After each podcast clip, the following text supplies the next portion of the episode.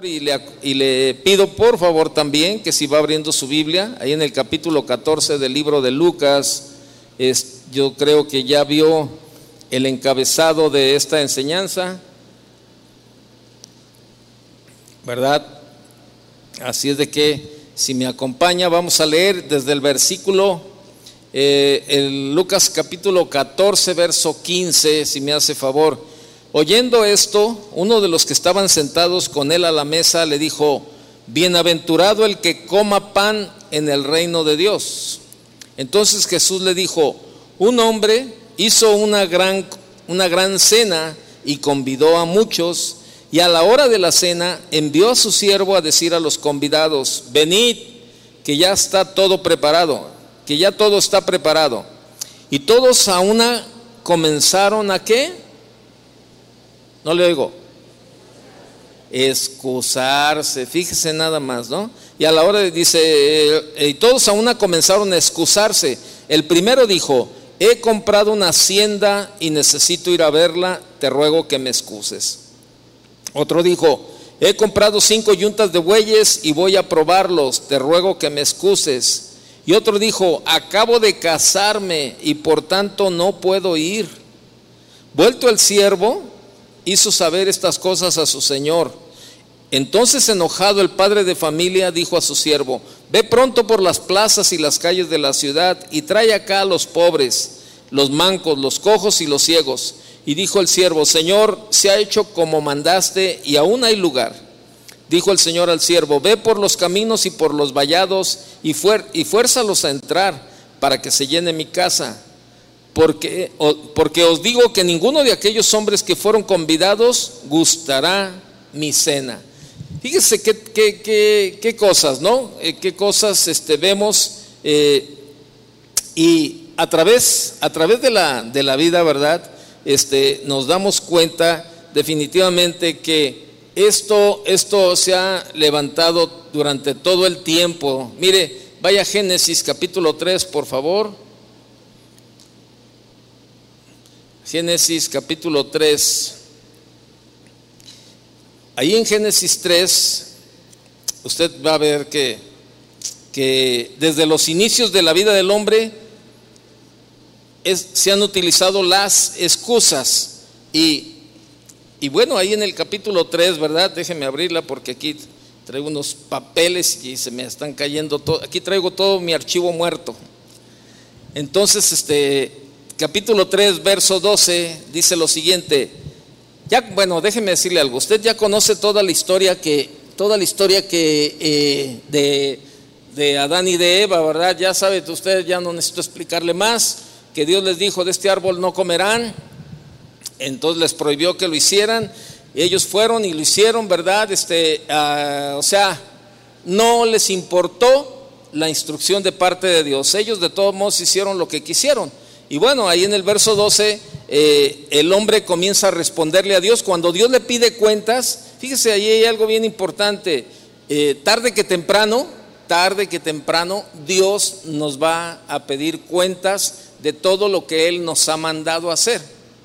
Ahí Dios les mandó a hacer que no comieran del árbol. Y esto lo hicieron. Entonces, no, a lo mejor no se imaginaron que Dios iba a llegar y les iba a pedir cuentas de algo que Él les había dicho que no hicieran. Bueno, eso nos aplica a usted y a mí también. Tarde que temprano, Dios nos va a pedir cuentas de todo. ¿De cuánto? De todo. Y dice el verso 12, y el hombre respondió, la mujer que me diste por compañera me dio del árbol y yo comí. Verso 13. Entonces Jehová Dios dijo a la mujer, ¿qué es lo que has hecho? Y dijo la mujer, la serpiente me engañó y comí. ¿Qué fueron estas? Excusas. Excusas. O sea, se excusaron de tal manera, ¿verdad? Este, el hombre y la mujer se, excusaron este, eh, para, para justificar su desobediencia. Ellos estaban justificando su desobediencia. El hombre culpa a la mujer, la mujer, culpa, la mujer culpa a la serpiente y bueno, yo creo que la serpiente volteó para atrás y ya no vio a quién echarle la culpa. Y pues ni modo, tuvo que asumir todo, todo su, su, todo su, su, desobediencia, ¿verdad? Pero si hubiera estado un conejito o alguien atrás de la serpiente, no, es que el conejo me dijo que, que les diera. O sea, ese es el, esa es la cuestión, eso es lo que sucede. Es lo que sucede eh, eh, en la vida, ¿verdad? Está eh, el, el tiempo, o sea, está plagado, está plagado. La excusa, la excusa se ha vuelto uno de los vicios más grandes que podemos ver en el mundo de hoy. Nos hemos vuelto adictos a las excusas y estas se han convertido en un hábito que no podemos controlar. La excusa está muy asociada a la mentira y al engaño y por ende al pecado. ¿Cuántas personas hoy en día acuden a la excusa para huir de los compromisos y responsabilidades. Usan la excusa como escudo de defensa para nunca quedar mal con las personas que quieren poner un peso de responsabilidad sobre sus hombros. La, excusa, la excusa la usamos para huir de los problemas, para huir de las responsabilidades, para quedar bien con las personas, ya que en vez de negarnos a un compromiso, podemos disfrazarlo con una excusa para no herir a la otra persona.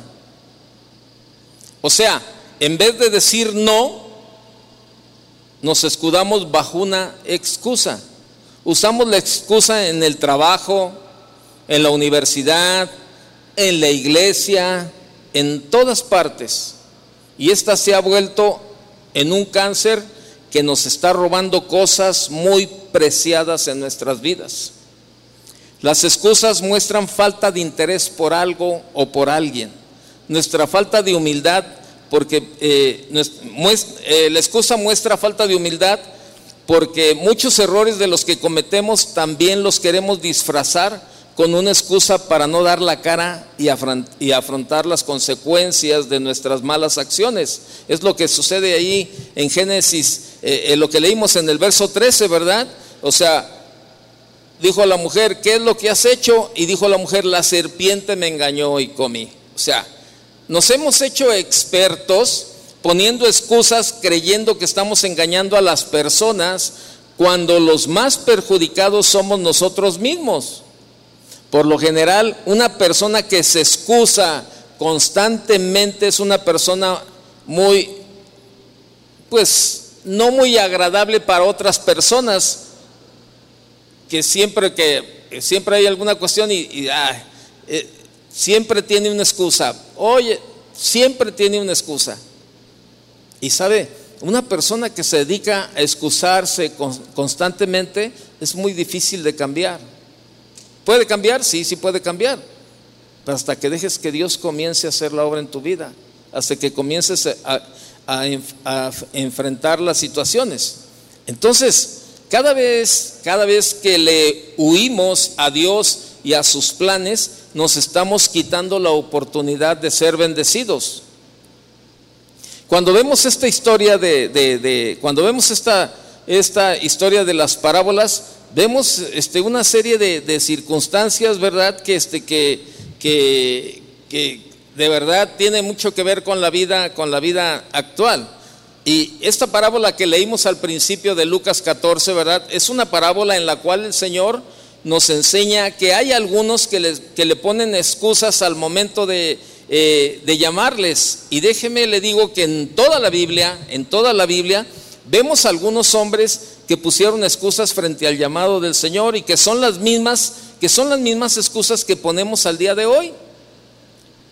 Yo quiero ahorita tres parábolas, le voy a presentar tres parábolas de tres hombres que presentaron excusas delante de Dios.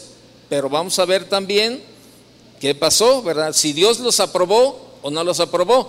Si Dios les, les aceptó sus excusas o no los aceptó. Vaya conmigo a Mateo 25, por favor. Mateo capítulo 25.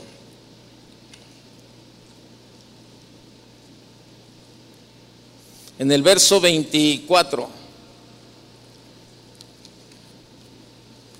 Ahí está hablando de, Mateo 24, 25, perdón, 25, 24.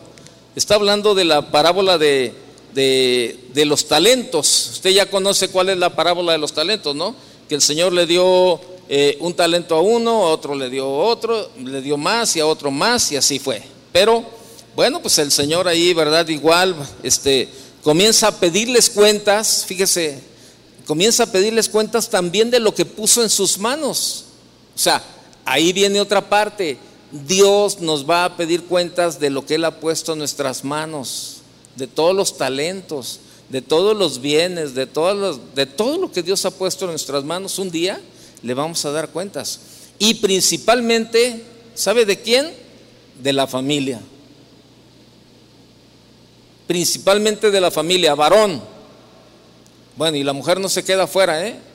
Porque como padres, como esposos, le vamos a dar cuentas a Dios, pero principalmente nosotros como varones. Por eso cuando Adán y Eva hicieron lo que hicieron, Dios no fue con Eva. O Dios no fue primero con la serpiente y le dijo, oye, ¿por qué los engañaste? ¿Por qué les hiciste comer eso? No, no, no, Dios se fue a la cabeza con el varón.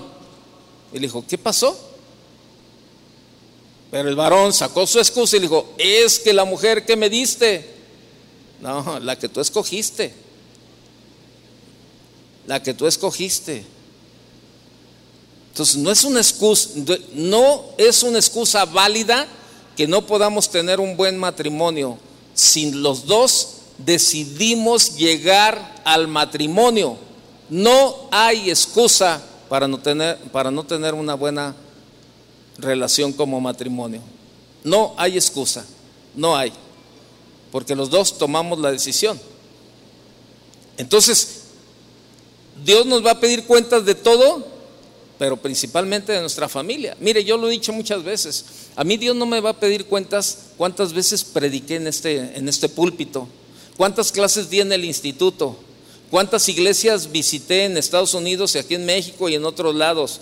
Este, ¿cuántas, ¿A cuántas personas les compartí? Ah, eso no, para Dios lo más importante va a ser, ¿qué hiciste con la familia que te di? Ese es mi primer ministerio del cual yo le tengo que dar cuentas a Dios, mi familia.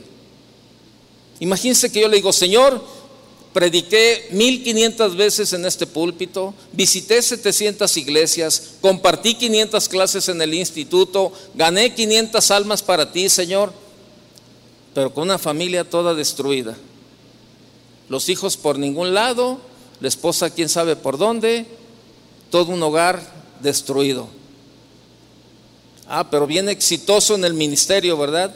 Bien exitoso, predicando acá, predicando allá, visitando aquí, visitando allá, pero con una familia toda hecha pedazos. Dios nos va a pedir cuentas y no hay excusa que Él apruebe en base a esto. Y a lo mejor tú eres un hombre muy importante en los negocios, bastante importante en los negocios, pero tu familia está, o sea, tu familia no tiene ni pies ni cabeza. ¿Y qué dice el versículo? Ya, mejor le leo. verso 24. Entonces ya conoce la parábola de los talentos. Y dice, pero llegando también el que había recibido un talento, dijo, Señor, te conocía que eres hombre duro, que ciegas donde no sembraste. Dice, que ciegas donde no, eh, perdón, me perdí aquí, dice, que ciegas donde... Eh, eh, dice que ciegas donde no sembraste y recoges donde no, donde no esparciste. Por lo cual tuve miedo y fui y escondí tu talento en la tierra. Aquí tienes lo que es tuyo. Está bien. Vaya conmigo a Lucas 19. Vamos a ver otro hombre que también ahí le puso excusas al Señor. Lucas 19. Usted conoce, usted conoce la parábola de, de las minas, también de las diez minas, ¿verdad? Ya sabe usted que es es parecida también ahí, entonces este, el Señor les entrega para que las negocien y hagan todo lo que tienen que hacer y bueno, entonces el Señor en el verso 20, ahí vaya conmigo al verso 20, dice, vino otro diciendo, Señor, aquí está tu mina, la cual he tenido guardada en un pañuelo, porque tuve miedo de ti por cuanto eres hombre severo, que tomas lo que no pusiste y ciegas lo que no sembraste.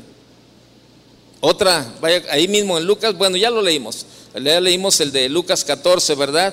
Donde tres hombres ofrecieron excusas para rehusar la invitación a la gran cena. Uno le dijo, he comprado una hacienda y necesito ir a verla. Otro dijo, he comprado cinco yuntas de bueyes y voy a probarlos. Otro dijo, acabo de casarme y por tanto no puedo ir. Estos fueron algunos hombres que pusieron excusas al Señor. Yo te hago una pregunta el día de hoy y me la hago yo también.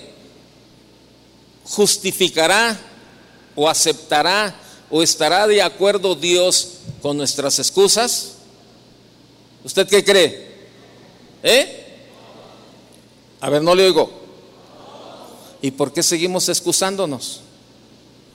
A veces creemos, a veces creemos que le vamos a jugar el dedo en la boca a Dios, así como diciendo, ah, pobrecito, le voy a jugar el dedo en la boca a Dios. Acabo no sabe lo que hago. Y tenemos excusa tras excusa tras excusa. Pero ¿qué pasó con estos hombres? Aquí la pregunta entonces es, ¿Aceptará Dios nuestras excusas? ¿Sí o no? ¿Eh? No. No aceptó las excusas del hombre de un talento. El hombre sabía que su Señor es duro. El hombre sabía que su Señor ciega donde no sembró. El hombre sabía que su Señor recoge donde no esparció. El hombre tuvo miedo.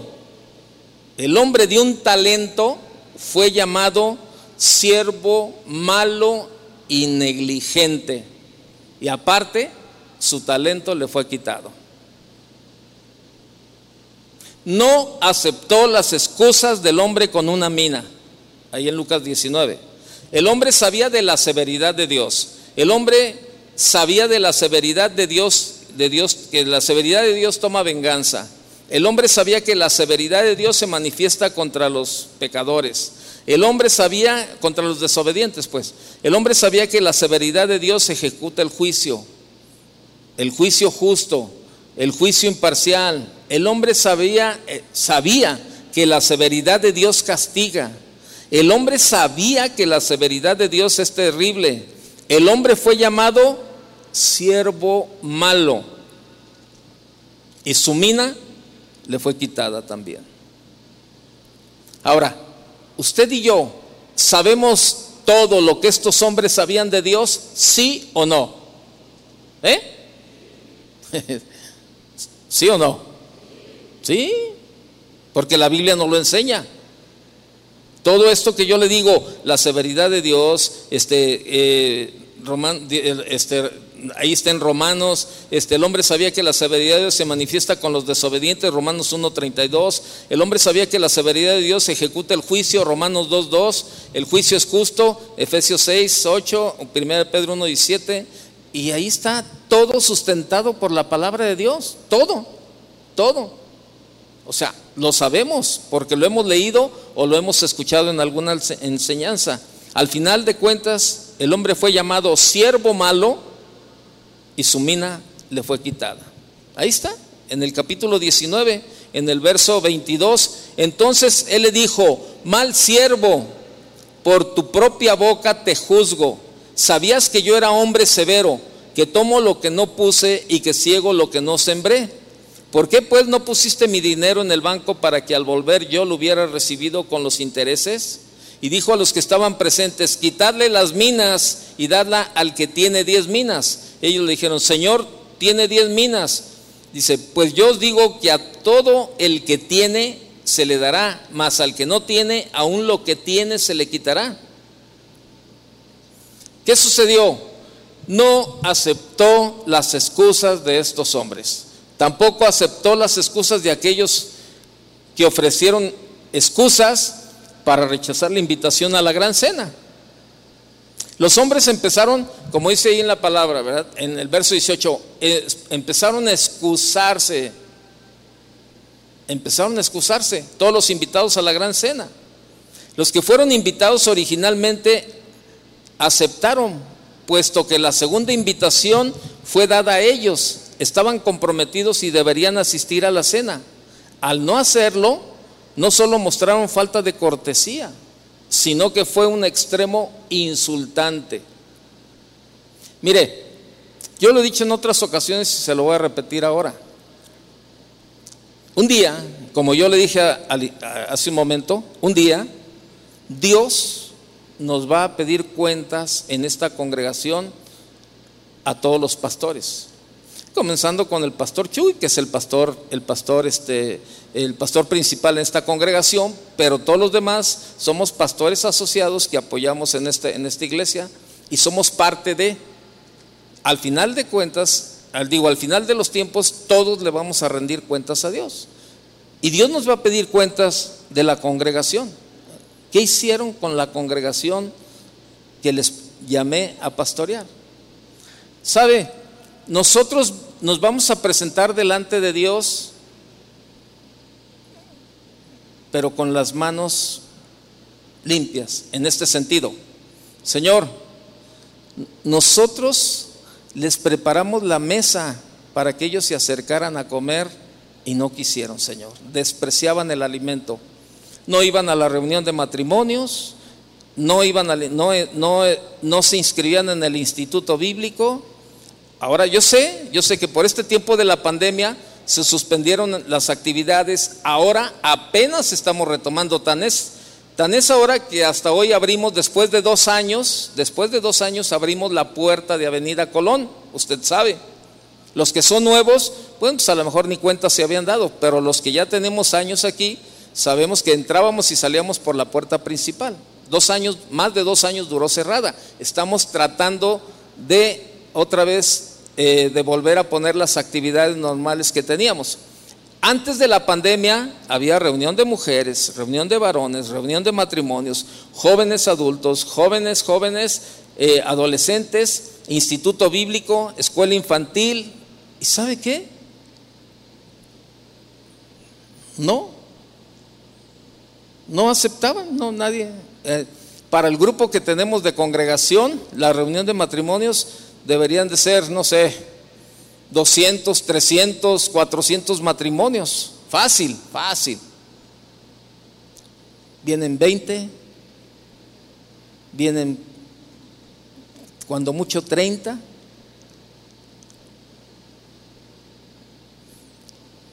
Oye, ¿por qué no vas a la reunión de matrimonios? Es que salgo muy cansado del trabajo. Oye, ¿por qué no vas a los jóvenes los sábados en la tarde? Ay, es que los sábados es cuando lo dedico para irme a hacer deporte. Oye, ¿por qué no vas a la iglesia los domingos? Es que el domingo es cuando voy a la vía recreativa, saco mi bicicleta y me voy a la vía recreativa. Y una serie de excusas tras excusas tras excusas. Y así estaban estos hombres. El punto principal en el, en el pasaje ahí en Lucas 14, este, el punto principal es, en, en esta excusa, es que la hacienda, ¿se acuerda que había un hombre que dijo, acabo de comprar una hacienda, ¿verdad? Dice, he comprado una hacienda y este y necesito ir a verla. El punto principal en esta excusa es que la hacienda es mejor que la gran cena. Y así piensan muchos hombres, para ellos la hacienda, la tierra que compran es mejor que el reino de Dios, es mejor que la iglesia, es más importante que la salvación del alma. Él compró tierra, es de gran valor, se trata de bienes raíces que tienen valor duradero. Teniendo esto, hay confianza, seguridad. Y los que piensan así no aceptan lo que Jesús les dice. Vaya Lucas 12:15, mire. Vea lo que dice. Lucas 12:15.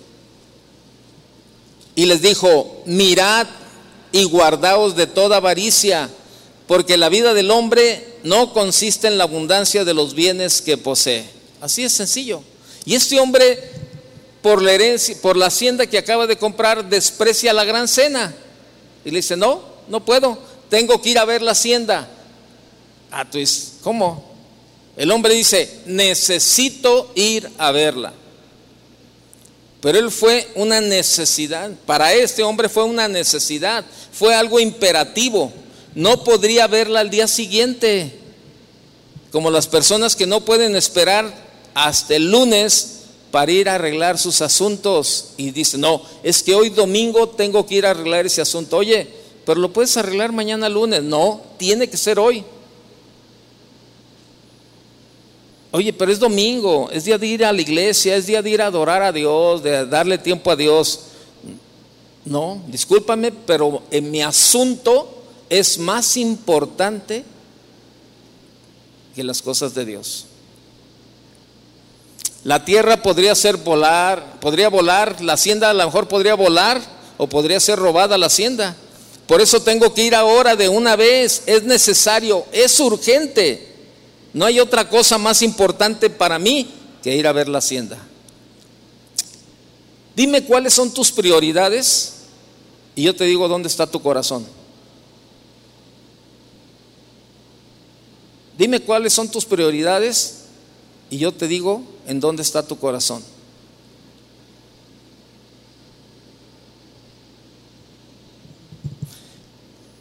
Es como si dijesen por ahí, mira, mira Toño, no te niego, Toño, no te niego que es importante salvar el alma, pero ¿sabes qué? No tengo tiempo ahora, tal vez después. A no ser por esta necesidad, de seguro me iría. Pero los asuntos del mundo son tan importantes que no es posible apartar tiempo para el alma. Es más importante mi trabajo, es más importante esto, es más importante mi fútbol, es más importante mi diversión, es más importante que las cosas de Dios. Entiéndelo, Toño. No hay tiempo para estudiar la Biblia, Toño. No, no tengo tiempo para orar, no tengo tiempo para asistir a las reuniones de la iglesia, no tengo tiempo para servir al Señor. No tengo tiempo. Hemos hecho llamados aquí, hermanos, necesitamos este, servidores. Ahora durante la pandemia, bueno, pues muchos se quedaron en el camino y algunos este, ya no están. Necesitamos servidores, necesitamos maestros para la escuela infantil. Y escuchas el llamado y escuchas el llamado, pero puedo asegurarte que cuando tú estás escuchando el llamado, tú ya estás pensando en la excusa que tú tienes. Está viendo una, una caricatura que decía 115 formas, decía 115 formas de pedir prestado. Y él está leyendo el libro y dice 115 formas de pedir prestado. Y detrás de él está su jefe y dice 130 formas de negar el préstamo. Este hombre, 115, está buscando una excusa. Es que, ¿qué le digo? ¿Qué le digo para que me, haga un préstamo? ¿Qué le digo? Está buscando una excusa. Y el otro se está preparando para decirle no a lo que él quiere. Y así es la vida. Hermanos, hay, se ocupan servidores. Híjole, pero es que no tengo tiempo. Hermanos, es que, hermanos, se ocupan servidores. Es que vivo muy lejos. Hace, hace, hace un momento, ¿verdad? Este, eh, aquí entran llamadas a todas horas. Estaba yo en mi oficina hace rato cuando terminé la primera reunión y empezó a timbrar el teléfono y llaman, ¿verdad? Este, ay, este, buenos días, casa de oración, sí, buenos días, a sus órdenes. Oiga, este, una pregunta, disculpe, ¿no hay una iglesia que me quede cerca de mi casa? Le digo, ¿qué tan cerca la quiere? Podemos ponerle una al otro lado, ¿verdad? O podemos poner una en la esquina, no sé, ¿cuánto quiere caminar? O sea, ¿qué tan cerca la quiere la iglesia? Digo, una pregunta, ¿dónde vive? Ay, pues es que yo vivo, pues yo vivo retirado ahí donde están ustedes. Pero sí, ¿en qué parte vive? Mire, yo vivo como a tres cuadras de la Minerva. Ah, ok. ¿Y si sabe el tiempo que tarda de hacer de la Minerva para acá? ¿En carro? ¿O, ¿Tiene carro? Sí, sí, tengo carro. ¿Y sabe cuánto hace de la Minerva a la iglesia donde estamos? Diez minutos. Y en domingo, imagínense. Y me dice, ¿no hay una que me quede más cercana?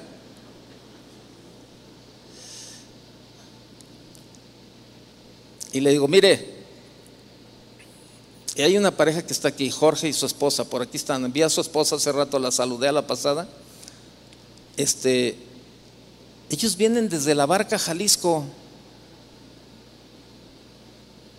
Vienen desde la barca Jalisco. Este, ¿Cuántas horas se hacen a la barca? ¿Dos? No sé, a ver, alguien que me, que me diga, ¿dos horas? ¿Dos horas y media? ¿Dos? Dos horas, mínimo, bueno, dos horas pues. Manejando Chava Pardo, 15 minutos, pero bueno, el tiempo normal, dos horas. Tiempo normal, dos horas. Dos horas, ok. Ellos dejaron de venir al Instituto Bíblico por la pandemia. Jorge y su esposa. Ellos venían lunes y martes a, a las clases del instituto que, que, comienzan a las seis y media de la tarde. A, ese, a, esa hora comienza el instituto, a las seis y media de la tarde, de seis y media a nueve, nueve y media. Llegaban antes de que comenzara el instituto, llegaban antes de que comenzara el instituto y les repito, no están viniendo porque no hay instituto, apenas va a comenzar las clases presenciales, pero venían domingo, lunes y martes al instituto. Y yo jamás, digo, poco he platicado con ellos, pero nunca he escuchado una excusa. Es que tengo dos niños y me estorban, no, espérame se, traían, se traen a sus dos niños, ellos están tomando las clases bíblicas y sus niños están haciendo sus tareas de la escuela.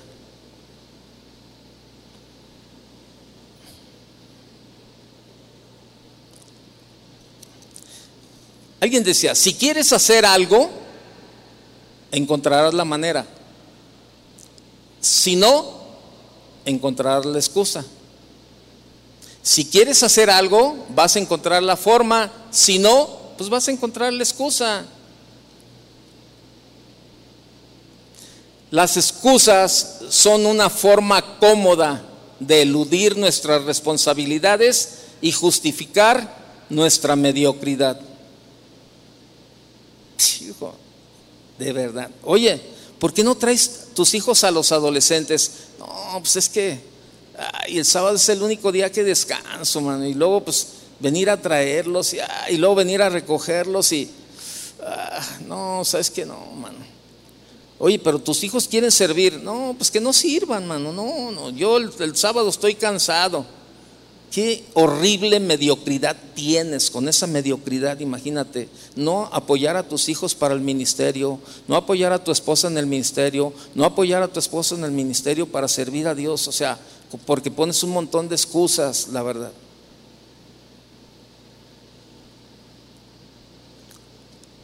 Dicen, quien quiere llegar, busca caminos, quien no quiere llegar, busca excusas. Mire, hace muchos años, febrero de 1983, hace 39 años, ahora este febrero hizo 39 años, eh, yo conocí, bueno, el Señor, el primero de enero de 1983 yo tuve un encuentro ahí con el Señor, ¿verdad? Pero, pero pues usted sabe, ¿verdad? Todavía empieza la carne ahí dándole, ay, que sí, que no, y que, y, y pues como que sí quiero, que no quiero, ¿verdad? Estaba en ese proceso. Pues llega febrero de 1983 y me dice mi novia, ahora mi esposa, me dice, Toño, va a haber un campamento en casa de oración, es el primer campamento de casa de oración, va a predicar el pastor Chuy, Chuy Olivares, ¿verdad? Va a predicar el pastor Chuy, este, ¿cómo ves? Vamos, ándale al campamento. No, no puedo, no puedo, no puedo. Tengo mucho trabajo. Toño, pero mira, este, no, no, no puedo. Es más, a lo mejor para esos días voy a estar enfermo. Porque así no las gastamos con las excusas, ¿a poco no? A lo mejor estoy enfermo para esa fecha, tú no, no puedes saber. Entonces, mejor prefiero decirte desde ahorita que no, para que no te atengas a que yo sí voy a ir. No, no, no. Total, llegó el día del campamento, ¿no? Entonces yo fui a despedirme de ella a su casa, ella vivía aquí por Alemania y la iglesia estaba, en ese tiempo estábamos acá por, por casa, en casa de Chuy García, aquí como a tres o cuatro cuadras. Y entonces yo estoy ahí con ella despidiéndome y, ella me, insistía, ándale Toño, mira que va a estar bien bonito el campamento y ahorita es lo que tú necesitas para, para, para conocer la palabra de Dios y mira, bien padre, y todo eso. Y van un montón de jóvenes y hay fútbol y hay esto y hay lo otro y va a haber bautizos y va a haber todo eso. Y pues ella tratando de convencerme y yo pues con mi libro de 130 formas de decirle que no a lo que ella a la invitación. Y entonces estaba ahí con ella y entonces pasa, pasa por ahí un, carro y me, y me, toca el claxon. Y pues era un compañero del trabajo y me hizo señas, ¿verdad? como diciendo, allá nos vemos. Y yo le dije con la cabeza, entonces me dice, mi novio me dice, ah, con razón, pues te vas a ir a otro lado, te vas a ir a, a tomar y con todos los amigos y todo eso. No, voy a ir a arreglar algunas juntas de negocios. Y entonces me dice, bueno, está bien, es tu vida. Y digo, no, te veo el lunes regresando. Pues ella ya la dejé, yo me fui con estos amigos y, nos metimos ahí a un restaurante, ¿verdad? Y empezaron a pedir las bebidas, todo eso. Pero, ¿sabe? Este, cuando empezaron a servir, yo le dije, no, ¿sabes qué? A mí no me sirvas. Me dijo, ¿cómo? No, no, yo no, no, no quiero, no se me antoja. Ah, no, no, yo estoy bien así. Y ya, seguía la tarde, seguía, seguía. Dan las 8 de la noche y yo estaba inquieto, muy inquieto. Y no me sentía a gusto con ellos, ¿no? Y escuchaba una voz que me decía, ve, ve. Y yo me excusaba a esa voz y decía, no sé a dónde es. Pero esa voz me decía, pero tienes una idea ya sabes por dónde es. Y yo sabía el rumbo, mas no el lugar exacto, que era por allá por la primavera. Y entonces, este, y esa voz me decía, pero tienes una idea. Y yo me justificaba, me excusaba y decía, pero ya se hizo noche, pero no está lejos. Pero es que no traigo nada, ni cobija, ni chamarra, ni nada. Y estaba ahí en una lucha, en una lucha, en una lucha. Total, me salí, iban a ser las nueve de la noche y me, ¿a dónde vas? No, ¿sabes qué? Voy a, voy a, buscar a, mi novia. Oye, pero se fue a un campamento y ni siquiera sabes dónde es. A ver cómo, pero yo voy a buscarla. Y todos, no, quédate, no, ahí nos vemos, adiós, adiós. Y me salí. Y me metí a un gigante, en aquel tiempo se llamaban Maxi. Para los que somos de la edad, ya se acordarán que eran Maxi. Entonces llegué a ese Maxi, que hoy es un Soriana, entonces llegué, compré galletas, compré jugos, porque dije, híjole, si no hay nada de comer allá, pues va a pasar una noche muy larga, ¿no? Y ya compro todo, subo al coche, yo traía, yo traía un Volkswagen, ¿verdad? De aquellos tiempos se usaba que los, los Volkswagen los arranaba uno, arranaba, sin la palabra, los bajaba uno, o sea, los vacía uno así, chaparritos, sin, sin agraviar al que habla, claro. Entonces, este... Eh, el, el, Volkswagen lo traía bien bajito, ¿verdad? Bien, bien arreglado, lo traía bien, bien equipado el carrito. Y entonces, este, pues ahí voy, ¿no? Y entonces llego allá, a la zona de la primavera, y me meto por ahí por unas, este, por, por, por unos, este, unos caminitos. Y había, estaba tapizado de, de, milpas, de, de, mazorcas, ¿verdad? De milpas, pues ya estaban, ya estaban crecidas. Es más, el carro no se veía, ¿verdad? El carro caminaba y las milpas lo tapaban. Entonces yo iba por ese camino y, el carro se iba pegando por la parte de abajo, ¿verdad? Pero había algo, había algo que me impulsaba más a seguir. O sea, no me importaba los, porque en ese momento yo podía haber dicho, ¿sabes qué? No, este camino está horrible, voy a descomponer el carro, ya se hizo noche, no, no, no sé ni dónde ando, no, ya mejor me regreso y me voy. Al cabo ya tengo una excusa para el lunes y este, decirle a mi novia que sí fui, pero no di. Pero ¿sabe qué? Algo me decía, ve. Y yo seguía. Total, llego a una casa por allá y me sale un, señor, ¿verdad? como que era el velador de toda esa, esa zona de sembradíos, y me dice, ¿qué anda buscando? dije, este, fíjese que ando buscando un campamento, un campamento donde, donde hacen retiros para jóvenes y todo eso. Creo que vienen las iglesias ahí, todo eso. No, pero no es por aquí. Por aquí ya se terminó el camino, ya no hay para dónde más caminar. Hasta aquí llega. Y le digo, ah, caray, y, para salir, no, pues tiene que darse la vuelta en este pedacito y regresar por donde entró. Y al llegar ahí donde entró, hay otra desviación. Usted tiene que, que ir por esa desviación, pero está muy lejos, todavía muy al fondo. Yo he escuchado, dice, cantos por allá, como que se reúnen algunos aleluyas allá. O sea, ya estaban hablando de usted también, de los aleluyas. Dice, yo veo que he visto así en las noches que como que prenden fogatas Dice, y, están cantando, dice, a no ser que estén sacrificando a alguien, ¿verdad? Pues la carne nada más ahí. Y, le digo, pero entonces ese camino lo va a llevar. Va a llegar a una, a una, a una, este, una muralla de piedra. Ahí están unos, unos postes de, alambre de púas, pero usted puede quitar el poste, se mete por ahí, va a cruzar un pequeño riachuelo y, y sigue. Y yo, pues ahí voy. Y ya para esto eran como las diez y media de la noche. Y yo solo en la oscuridad, de verdad, solo. No traía nada más que mi, una camisa de manga corta y en aquel tiempo, en febrero, todavía hacía buen frío. Y más esa zona de la primavera. Pero no me importaba nada. Ya no me importaba. Yo no, ya no quería seguirle poniendo excusas a esa voz que me decía, ve Total, llego ahí a la zona de, a la muralla esta de piedra y estaban unos jóvenes sentados ahí, que eran los que estaban vigilando para los que llegaban y les abrían la puerta. Y entonces algunos de ellos los vi y ya se me hicieron conocidos. ¿Qué ando haciendo? No, le digo, pues es que se me hizo tarde y, este, me perdí y apenas di, ah, pásale. Y ya me metí. Y entonces, este, pues estaban ahí todavía los jóvenes, ¿verdad? Este, iba, apenas iban a ir a dormir y todo eso. Y me ve mi novia, ¿verdad? Y me dice, ¿qué andas haciendo?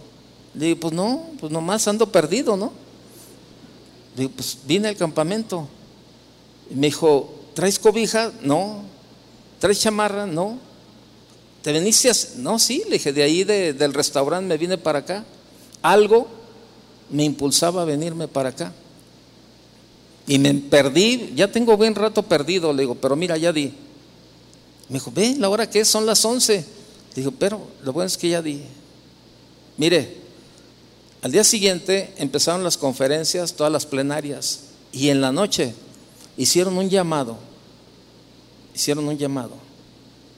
Entonces, yo, yo hicieron un llamado para aquellos que aquellos que querían consagrar su vida a Dios. ¿Y sabe que yo pasé?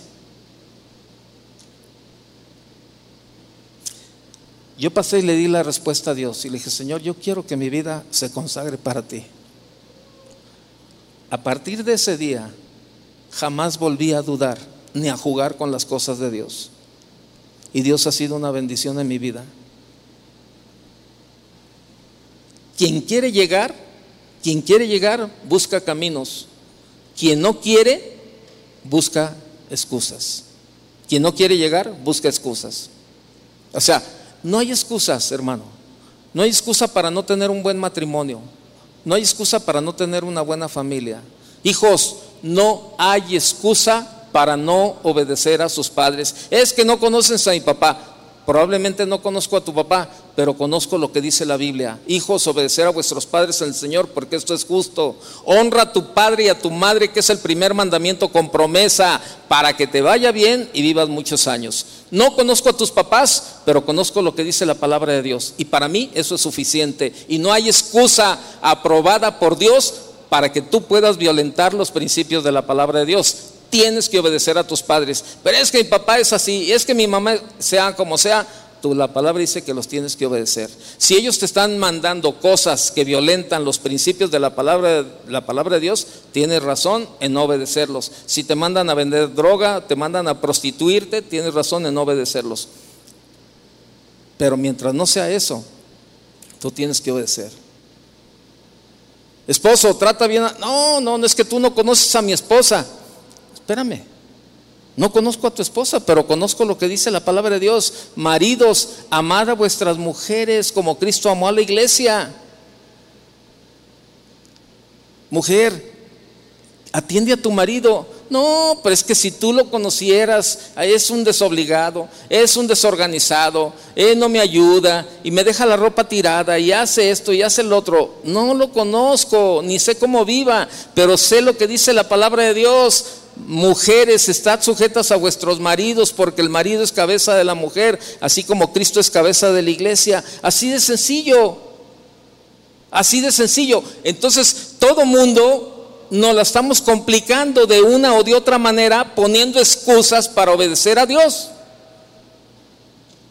Así como estos hombres. No, es que necesito ir a, ver la hacienda. Ay, espérame, no se, no, no se vaya a volar la hacienda, ¿no? Espérame. El otro que le dice, es que yo tengo, compré cinco yuntas de bueyes, necesito ir a, a, probarlos. He comprado cinco yuntas de bueyes y voy a probarlos. Te ruego que me excuses. La mentalidad de este hombre, de este hombre es que mis bueyes son más importantes que la gran cena. Hay millones que piensan igual que este hombre. Sus bueyes son más importantes que la iglesia. Sus bueyes son más agradables que todos los hermanos. Prefiere estar con sus bueyes que estar alabando y adorando al Señor. Tiene que probarlos ahora, cuanto antes. Mañana no. Podrían escapar o ser robados. Ya los compré, ya está hecho. Por eso es de suma importancia probarlos. Pregunta, ¿usted compra algo sin probarlo? ¿Usted compra una hacienda sin conocerla?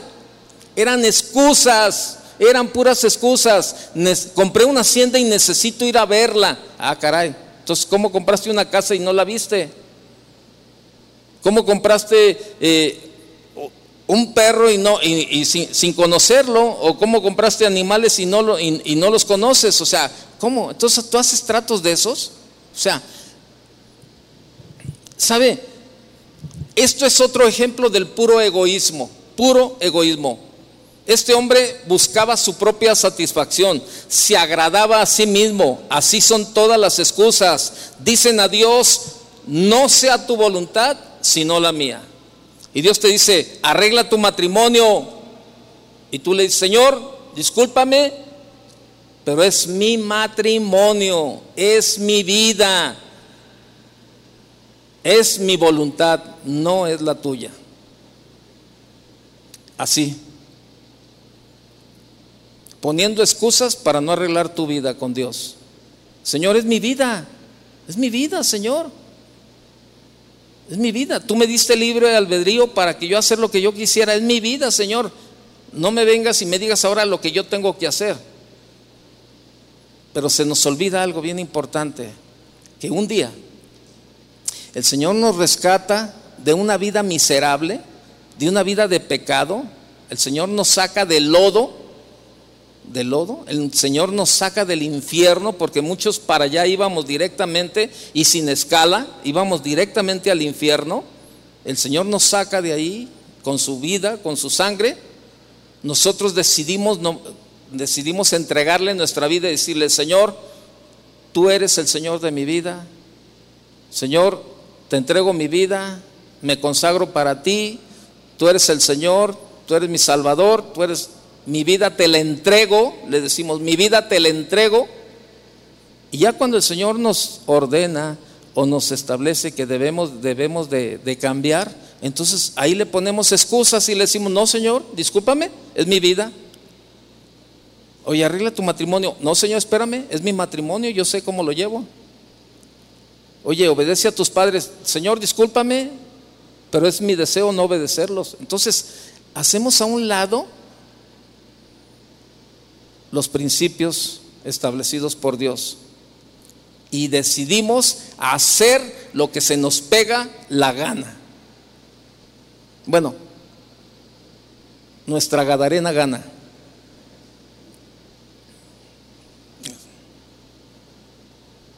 Entonces, así estaba este hombre. Era puro egoísmo, puro egoísmo.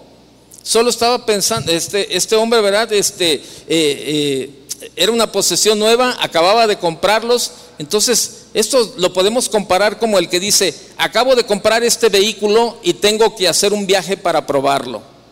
Estaría muy, mira, es que si me voy a la iglesia estaría muy inquieto en el servicio, en la reunión, solo pensando en mi automóvil nuevo. Desde luego, a no ser por mi nueva posesión, de seguro, mira, si no tuviera el automóvil nuevo, sí iría a la iglesia. Pero pues como lo tengo que probar, no voy a la iglesia. Y fíjate, vemos todas estas cosas, la hacienda, los bueyes, este, eh, ¿qué dice Mateo 6:33? No lo busque, no se lo sé. Busca primero qué? ¿Y qué más?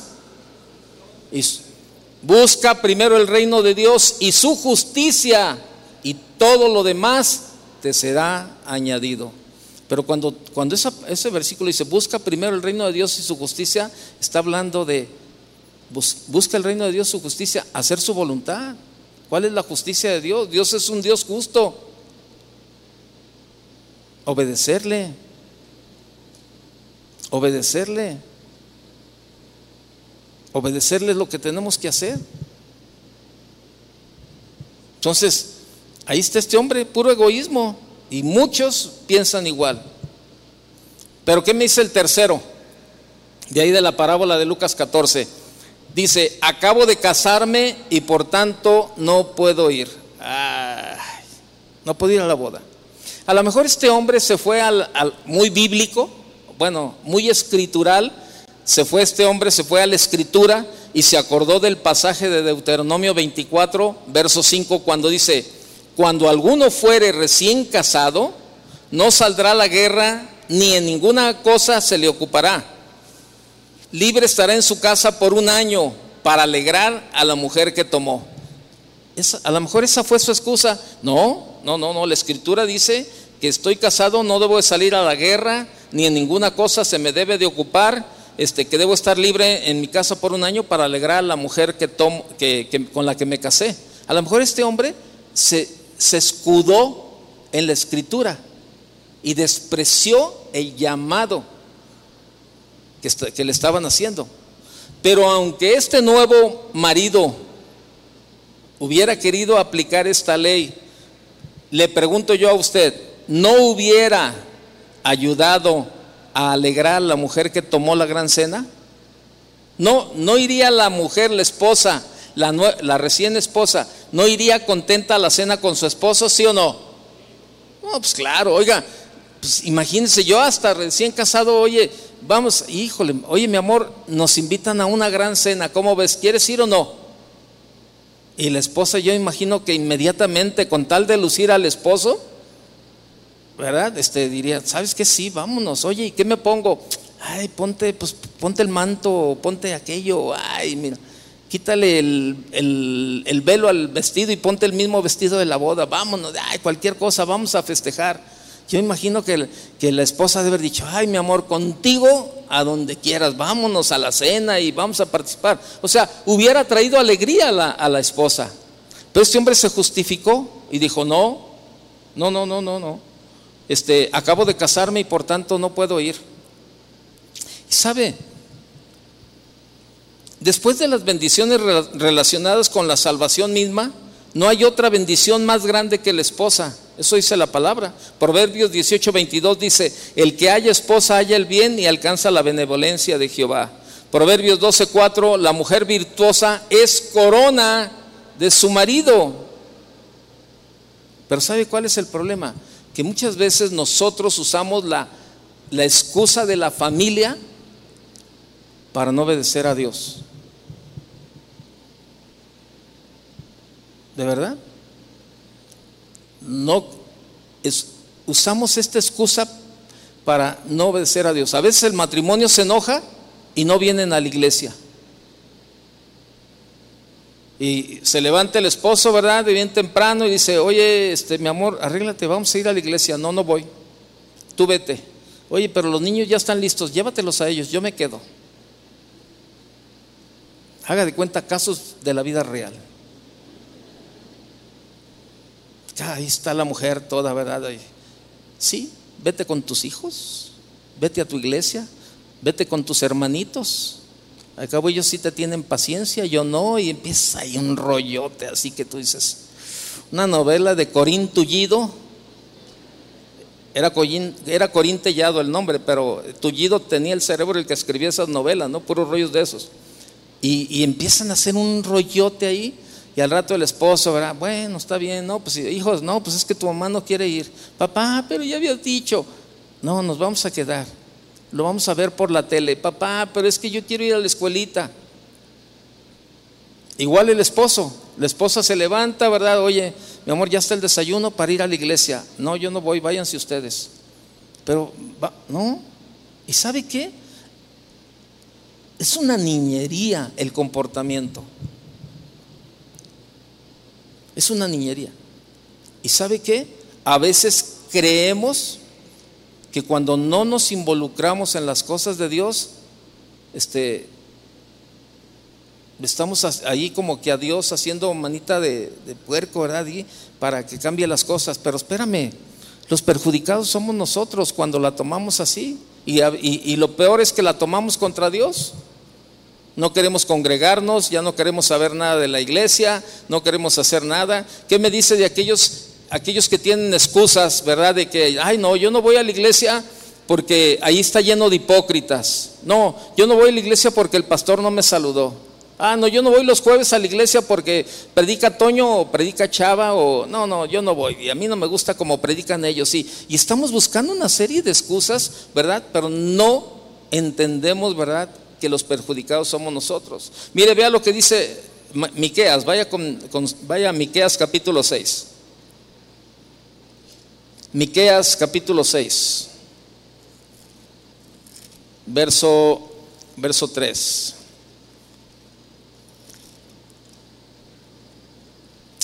Verso 1, vaya conmigo desde el verso 1, Miqueas 3:1, 6:1. Oíd ahora lo que dice Jehová, levántate, contiende contra los montes y oigan los collados tu voz. Oíd montes y fuertes, dice, oíd montes y fuertes cimientos de la tierra. El pleito de Jehová, porque Jehová tiene pleito con su pueblo y altercará con Israel. El verso 3, vea lo que dice el verso 3. Pueblo mío, ¿qué te he hecho? ¿O en qué te he molestado?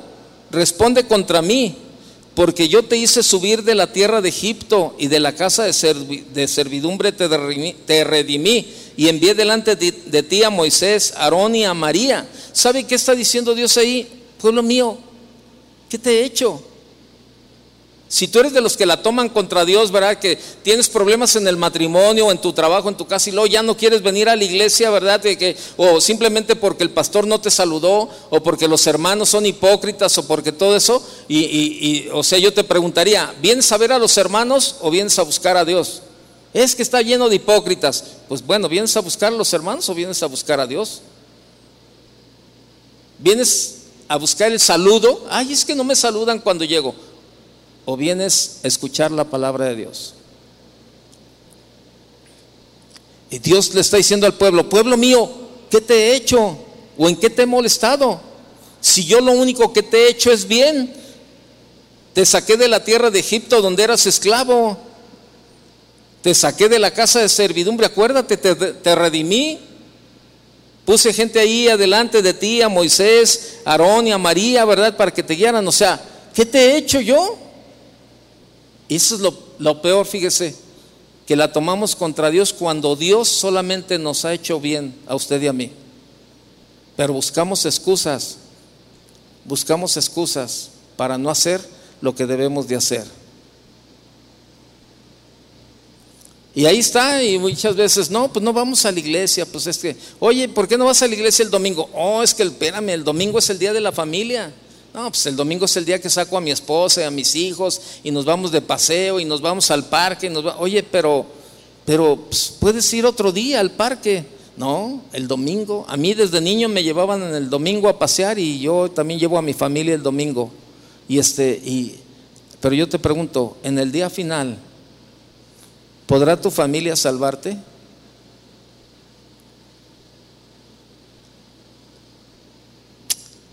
Cuando ponemos pretextos. Y te repito lo que hace rato decía, dime en dónde están tus prioridades y te digo en dónde está tu corazón.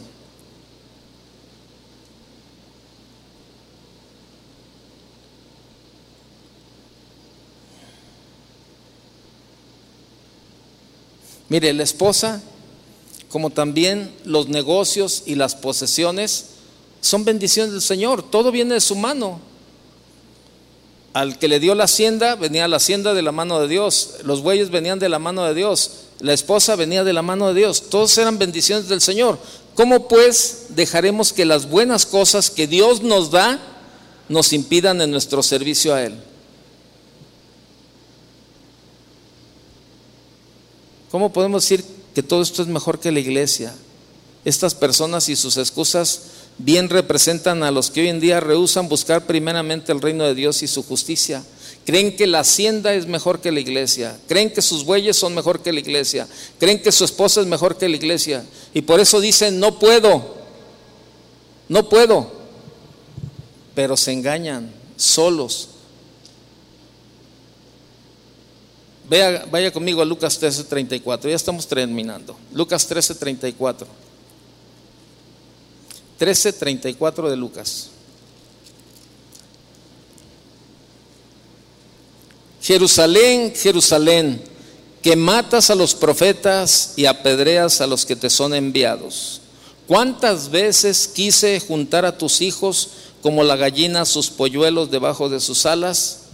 ¿Y no qué? Y no quisiste. Esa es la misma cuestión. No es no puedo, es no quiero. El que hizo la invitación a la gran cena estaba enojado porque los invitados despreciaron su cena. Y esto bien representa al Dios de ira. La Biblia dice en Hebreos 12:29 que Dios es fuego consumidor. Y estos hombres que despreciaron la gran cena estuvieron luego privados de los privilegios de concurrir a ella.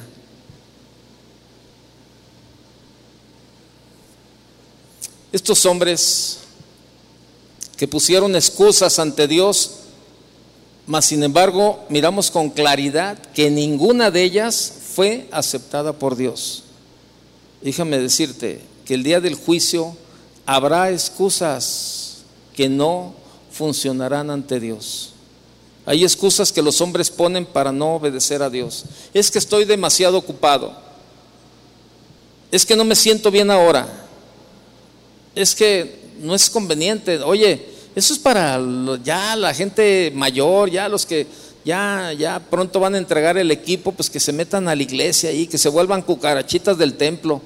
Pero pues yo estoy joven, yo, yo, no, yo no tengo que ir a la iglesia.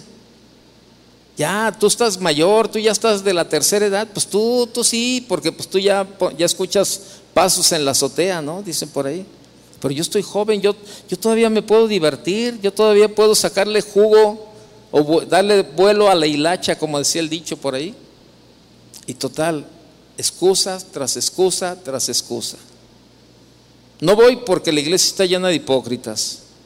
No, no voy a la iglesia, no, es que no estoy seguro, no estoy seguro si lo necesito o no. Tú sí lo necesitabas, tú eras un drogadicto, tú eras un borracho, tú eras un adúltero, tú eras, pero yo no. Por eso yo no estoy seguro que la necesite ir a la iglesia. No creo que Dios me condene por no ir o por no hacer nada que me lo... ¿Sabes? Tengo muchas cosas por hacer y la verdad no tengo tiempo para involucrarme en las cosas de Dios. Es que mi esposo se opone a que vaya a la iglesia. Es que mi esposa se opese. ¿A qué voy? La verdad no, no, para mí es igual ir o no ir. Por eso prefiero irme al gimnasio, prefiero irme a otro lado. Una de estas excusas puede ser a lo mejor la que tú has tenido durante tantos años. Pero te quiero decir algo, el hecho es de que las todas todas las excusas son igualmente inaceptables. caen cortas de ser razones justificables, de manera que no podemos depender de ellas.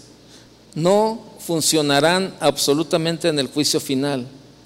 La única cosa que interesará entonces es que escuche, obedezca y siga fielmente y siga fielmente hasta la muerte, hasta que el Señor nos llame.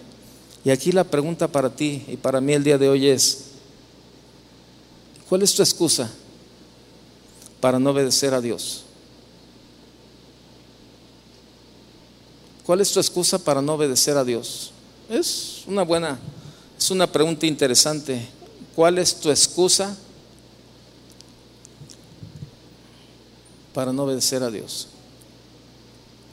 Alguien decía por ahí, no podemos construir el edificio del éxito sobre las columnas de las excusas, porque se va a caer. Si realmente quieres hacer algo, vas a encontrar la manera. Si no, pues vas a encontrar una excusa. Pero ya vimos todas estas excusas que vimos de estos hombres en ningún momento fueron aceptadas por Dios. Al contrario. Y te repito, no hay excusa para no tener un buen matrimonio. No hay excusa para no obedecer. Cierra tus ojos un momento y analiza, analiza tu vida. O sea, no podemos analizar la vida de los demás. La, la única vida que podemos analizar es la de nosotros delante de Dios.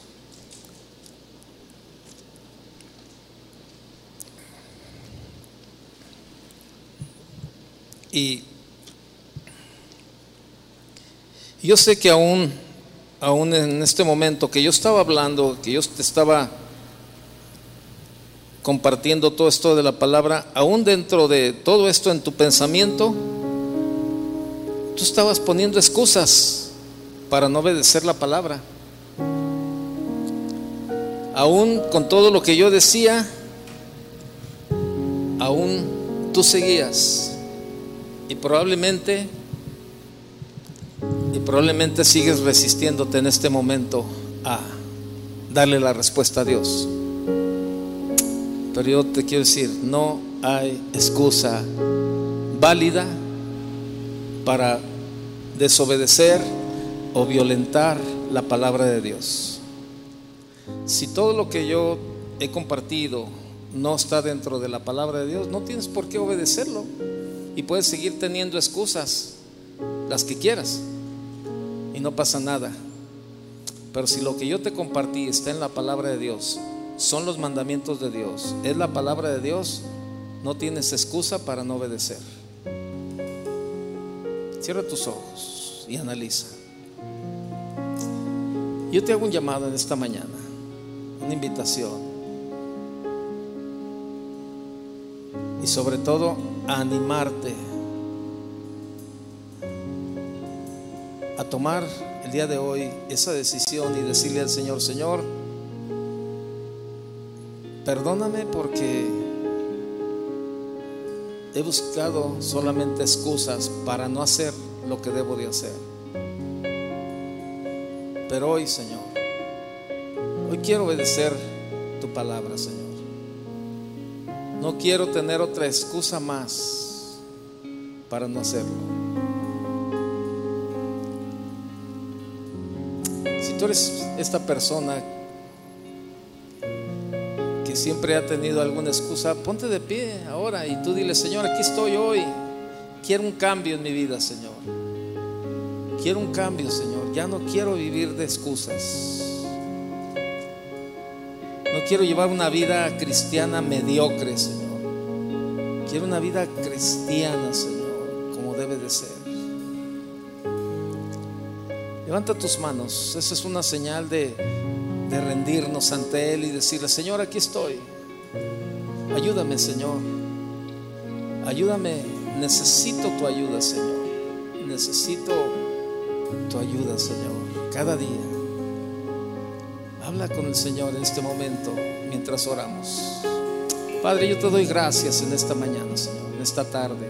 Gracias por tu palabra, Señor, que nos confronta, nos exhorta, nos anima, Señor, a cada día darte la mejor respuesta, Señor. Tú conoces mejor que nadie nuestras vidas, Señor, y tú sabes, tú sabes realmente, Señor, si hemos vivido a base de excusas, si hemos dejado, Señor, de obedecerte poniendo excusas, tú sabes todo, Señor, de nosotros. Pero hoy en esta mañana queremos un cambio, Señor. Estoy aquí, Señor, delante de ti, Señor, y quiero, quiero una vida diferente, Señor. No quiero, no quiero estar arrastrando cada vez más y más pretextos, excusas, justificaciones para no obedecer. Padre, aquí estamos delante de ti, Señor. Ayúdanos, Señor.